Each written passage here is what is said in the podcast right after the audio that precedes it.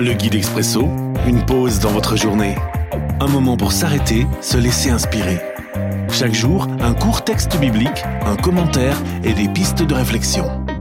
8 août. Aujourd'hui dans Jean chapitre 4, les versets 1 à 3. Les pharisiens entendent dire Jésus a plus de disciples que Jean et il baptise plus que Jean. Mais en fait, Jésus ne baptise personne, seuls ses disciples baptisent. Quand Jésus apprend ce qu'on raconte, il quitte la Judée et il retourne en Galilée. Une maladie d'homme. Une réflexion de Philippe Ribbe.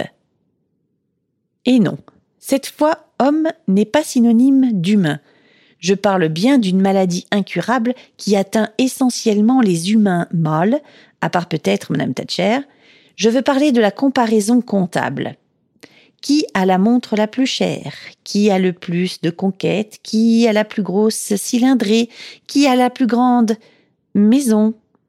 Et ne me dites pas que les hommes chrétiens sont différents. Écoutez-les quand ils parlent entre eux de leur communauté. Combien de membres? Combien de baptêmes? Combien dans l'offrande Combien de projets?